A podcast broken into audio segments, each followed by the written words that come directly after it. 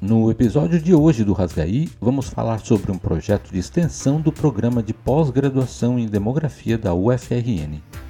Resultado deste projeto, concorremos no final de 2020 ao edital de publicações de e-books da Fundação de Apoio à Pesquisa do Estado do Rio Grande do Norte, a FAPERN, em parceria com a Fundação Universidade do Estado do Rio Grande do Norte, UERN. Fomos contemplados pelo edital e o e-book acaba de ser publicado. O livro reúne 61 textos que foram publicados no âmbito deste projeto, o Observatório do Nordeste para Análise Sociodemográfica da Covid-19, ONAS, que, ao longo de 2020, desenvolveu uma série de análises sociodemográficas dentro do contexto da pandemia da Covid-19, com especial atenção a dados relativos à região Nordeste e ao Rio Grande do Norte. Roda a vinheta. O Rasgaí é o podcast do programa de pós-graduação em demografia da UFRN. Aqui falamos sobre demografia, estudos de população e ciência em geral. Rasgaí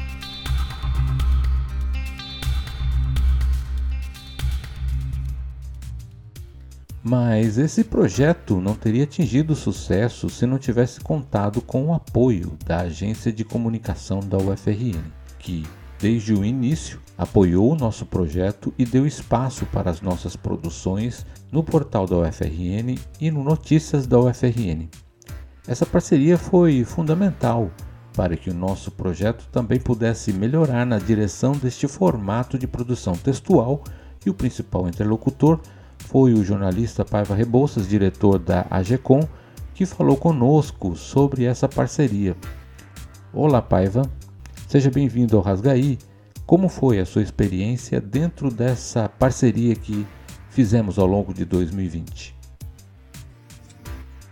Primeiro quero agradecer ao professor Ricardo Ojima e ao programa de pós-graduação em demografia da UFRN pelo convite ao mesmo tempo, parabenizar toda a equipe pela brilhante iniciativa de trabalho que estabelece o Observatório do Nordeste para Análise Sociodemográfica da Covid-19, o ONAS Covid-19.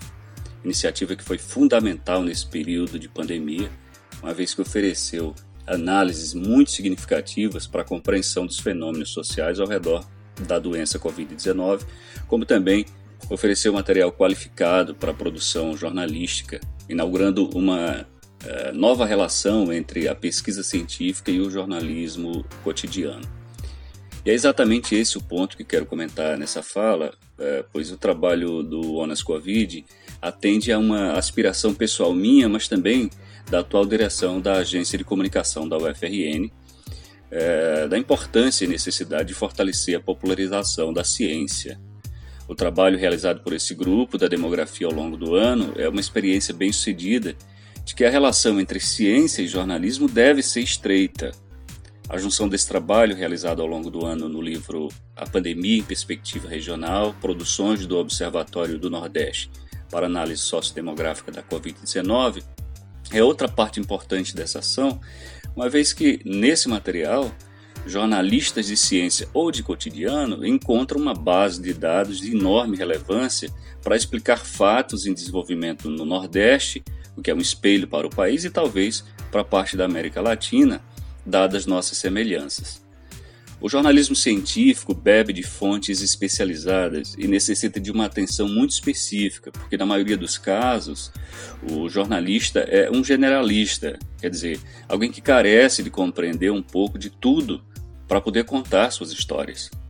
Nós que atuamos e estudamos essa especialização do jornalismo Estamos cientes de que a relação do jornalista com o cientista é uma das barreiras da popularização da ciência, como também a linguagem científica e os espaços na mídia tradicional que têm suas prioridades.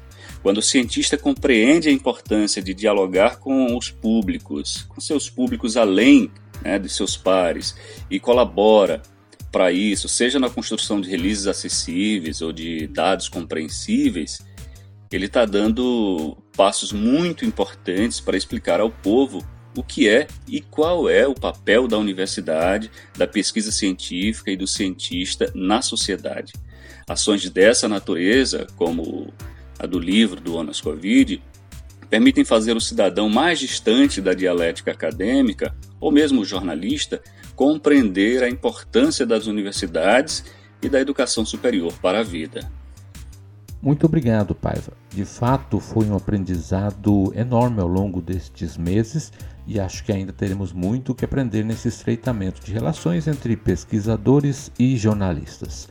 De fato, quando a pandemia iniciou em 2020, especificamente em março, fomos desafiados pela necessidade de se adaptar aos trabalhos remotos. Inicialmente, creio que foram todos pegos de surpresa. De certo modo, ficamos anestesiados, paralisados por uma realidade que reproduzia os filmes de ficção científica. Guardadas as devidas proporções, foi mais ou menos isso que aconteceu. Ainda sem muitas informações claras sobre o potencial da pandemia no Brasil, ficamos esperando algumas novas informações e o conhecimento científico foi respondendo rapidamente. Mas nem tudo são flores. Muitas informações distorcidas e falsas foram e ainda têm sido propagadas. Além disso, informações sem embasamento científico também ganharam as redes sociais e meios de comunicação. Diante deste cenário, nosso grupo de pesquisadores passou a analisar alguns dados sociodemográficos e publicar dentro do nosso blog, do nosso site. Entre março e abril de 2020, o projeto começou a ganhar forma e passou a instigar os demais docentes do PPGDEM a produzir de modo mais sistematizado análises que refletissem as preocupações iniciais sobre o perfil demográfico e sociodemográfico afetado e relacionado aos impactos provenientes da pandemia da Covid-19. Normalmente, a pesquisa acadêmica persegue um ideal de produção científica que tem como fim a publicação de textos em formatos de artigos em revistas científicas. O processo de publicação tende a ser demorado, pois envolve a avaliação cega de dois pesquisadores independentes e anônimos que criteriosamente revisam o texto a ser publicado e retornam com correções, sugestões e pedidos de modificação quando os mesmos são considerados aceitos. Outra forma geralmente menos valorizada de texto no contexto acadêmico é a produção com ênfase na divulgação científica. Nesse caso, o objetivo é outro. Busca-se escrever informações científicas de forma a atingir um público diferente, não especializado e tem como objetivo popularizar a informação acadêmico-científica, refletindo sobre a necessidade de informações sociodemográficas mais detalhadas para um público mais amplo decidimos ir por esse caminho. Escrever de modo a responder às indagações que iam aparecendo conforme evoluía a pandemia, a partir de evidências empíricas e análises que estivessem dentro do nosso escopo de pesquisa. Mas não é que esse tipo de análise não exista. Há vários grupos de pesquisas e instituições que desenvolveram estudos é, com esse mesmo perfil ao longo desses últimos meses de pandemia. O fato é que, em geral, esses estudos refletem a situação geral do Brasil e, quando desagregados para regiões menores, costumam tratar das características da população de São Paulo, Rio de Janeiro, enfim, dos principais centros do país, onde se encontra grande contingente da população, mas mais que isso, ainda são os locais onde estão os tradicionais centros de pesquisa. O que nós buscamos preencher então foi essa lacuna de análises para a região Nordeste, particularmente para o Rio Grande do Norte. Assim, a grande maioria dos textos publicados no livro A Pandemia em Perspectiva Regional, produções do Observatório do Nordeste para Análise Sociodemográfica da Covid-19, organizados por Marcos Gonzaga, Luciana Lima e Ricardo Ojima, tratam de temas e preocupações regionais. Ao longo do ano de 2020, efetivamente foram mais do que 61 textos que selecionamos para serem incluídos dentro desse book. Eles estão disponíveis no nosso blog e o link estará disponível na descrição deste episódio. O livro, especificamente, foi organizado em sete partes, que trataram dos temas distanciamento social, infraestrutura e serviços de saúde, saúde e mortalidade, qualidade dos dados e informações, emprego e renda, educação e violência, e por fim perpassaram esses temas discussões de gênero, desigualdade social, pobreza, entre outros. Foram trabalhos coletivos envolvendo docentes e alunos do programa de pós-graduação em demografia, mas também envolveu e reuniu pesquisadores de outros grupos de pesquisa, pós-graduação e instituições do Brasil e fora dele. Vivemos um contexto em que cresce o ceticismo em relação à ciência, um negacionismo científico que impulsiona o movimento anti-vacina, por exemplo, o terraplanismo e outros tantos casos em que o conhecimento científico é contestado por grupos sociais sem apresentação de argumentos baseados em evidências científicas. Dentro deste cenário surge sempre a proposta de uma pílula mágica que nos salvará de todos os males. As fake news e a pós-verdade se fundem dentro de uma rede de conexões dentro das redes sociais e canais de comunicação em alta velocidade.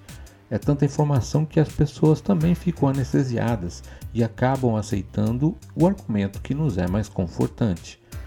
Mas não podemos deixar isso acontecer sob o risco de efeitos colaterais desse processo. Talvez seja o um momento em que o conhecimento científico seja mais relevante do que nunca dentro do contexto social. E por isso, apesar de sabermos que esse tipo de produção acadêmica conta poucos pontos dentro da nossa carreira formal, decidimos que era fundamental desbravar esse espaço. O desafio que enfrentamos também foi contribuir para uma ruptura geracional, formar e inspirar novos pesquisadores, nossos alunos, que também buscassem ter sensibilidade para a popularização da ciência e que saibam distinguir entre as minúcias academicistas que pouco interessam ao grande público e só aos especialistas daquela área. Sim, é isso os detalhes e refinamentos de aspectos de uma pesquisa científica muitas vezes não são compreendidos nem por outros cientistas de outras áreas de conhecimento. Tamanho é o nível de profundidade que uma pesquisa precisa ter para ser publicada numa revista científica. Mas acreditamos que existe um ponto intermediário. A área de demografia é essencialmente uma ciência social aplicada. Se não conseguirmos fazer com que o conhecimento que desenvolvemos seja entendido pela sociedade, que tanto estudamos, estamos fazendo alguma coisa muito errada. Talvez a pandemia da Covid-19 tenha sido o ponto de inflexão, pelo menos para o nosso grupo de pesquisa. Não conseguiremos mais produzir ciência sem pensar nos desdobramentos, como essa ciência pode ser comunicada. Ainda estamos em um processo de aprendizado, há muito que melhorar e há muito que ainda precisa ser desenvolvido. Mas reconhecemos que é fundamental produzir ciência não apenas para os pares, mas para quem mais quiser ouvir. Trata-se, portanto, de um investimento coletivo e institucional. Direcionar esforços para a sistematização de modelos de divulgação científica que não sejam dependentes dos esforços individuais de pesquisadores, mas sim um projeto mais abrangente de formação de nossos alunos, nossos colegas, e que esse seja, no limite, o fim último do nosso trabalho. Entre os resultados que obtivemos com a criação do ONAS foi uma importante repercussão das nossas análises na imprensa local e regional. Foram mais de 100 reproduções de caráter jornalístico que se basearam nas nossas análises e dentre elas mais de 50 entradas em telejornais onde os pesquisadores comentaram os resultados e análises em reportagens e entrevistas.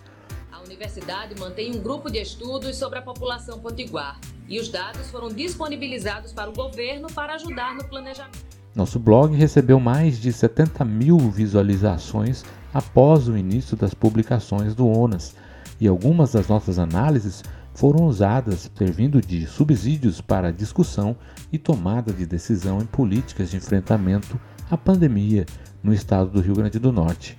E nossos alunos participaram ativamente, com vários deles assinando textos de análise sociodemográfica dentro do contexto do ONAS. O livro em formato digital que estamos publicando agora é, portanto, um esforço coletivo que contou com muitos outros pesquisadores externos ao nosso programa. Agradecemos a todos eles pela confiança de desenvolver pesquisas em parceria conosco e utilizar o nosso blog para dar publicidade às suas produções. Esperamos que este book sirva de registro desse esforço coletivo e nos lembre, quando passar essa crise sanitária, que foi possível sair da anestesia e coletivamente trabalhar na direção de uma nova forma de interagir com o público final do nosso trabalho científico. Que a pesquisa científica pode sair do seu isolamento e abrir mão das conversas cheias de termos acadêmicos para uma linguagem que seja lida e absorvida por mais pessoas. O ONAS continua em 2021 enquanto um projeto de extensão acadêmica, em um ritmo de produção um pouco mais lento devido ao acúmulo de outras atividades científicas, mas ainda buscando responder às preocupações sociais com análises de dados e evidências empíricas dentro dos temas que cercam os estudos de população. Fica o convite para quem ainda não passou pelos textos do ONAS no nosso blog e também acessar o e-book no link que deixaremos na descrição deste episódio. Vamos ficando por aqui.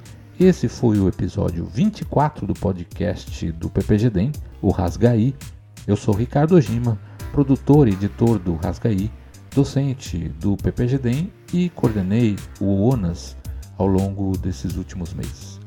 Até a próxima semana com mais um episódio e um convidado falando sobre temas afins à demografia, estudos populacionais e ciência. Um grande abraço e até lá.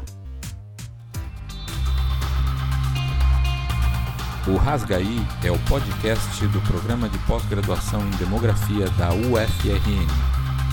Aqui falamos sobre demografia, estudos de população e ciência em geral. Rasgaí